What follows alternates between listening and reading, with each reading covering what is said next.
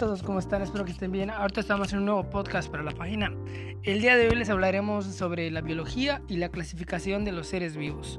Pues comencemos.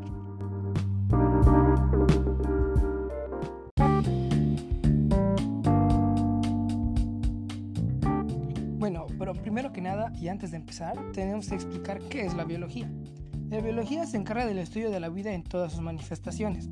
Antes de que entrara a formar parte de la biología, muchas de las cuestiones referentes a los seres vivos eran materia de estudio para médicos, físicos, alquimistas, agrónomos o astrónomos, lo cual, en la actualidad, dependiendo del aspecto que despierte el interés del biólogo, éste deberá acudir a una u otras ciencias, así entre otras. La química es esencial para conocer la composición de los organismos y las reacciones que tienen lugar en ellos.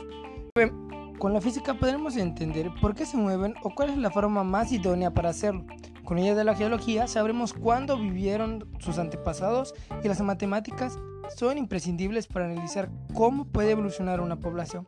Este hecho ha propiciado la aparición de disciplinas mixtas como la bioquímica, la biofísica, la bioelectricidad, etc. El concepto unitario de vida sigue siendo, pese a la diversidad del tema sobre el que la biología moderna hace hincapié, si solo se estudian o conocen hechos parciales que se debe a la dificultad que abarca. El total, porque la vida es una unidad en la que todos los elementos están íntimamente relacionados.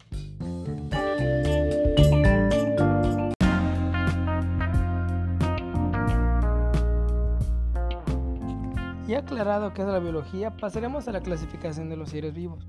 Antiguamente, para la ciencia solo había animales o plantas, a medida que fueron aumentando los conocimientos, surgieron problemas a la hora de clasificar un organismo.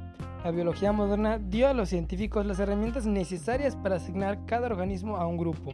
Aún así, quedaban formas vivas que se disputaban zoólogos y botánicos. Los organismos sin núcleo celular eran tan simples que no podían incluirse en ninguno de los dos grandes grupos, y otros, como los hongos, presentaban características tan peculiares que podían incluirse en cualquiera de ambos.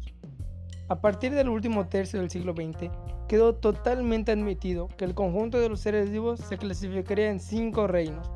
Moneras, para los que no poseen todavía un núcleo celular, protistas, para aquellos normalmente unicelulares y que solo de un modo circunstancial células, hongos para los organismos con rasgos animales y vegetales, y plantas y animales, para los pluricelulares, autótrofos y heterótrofos respectivamente.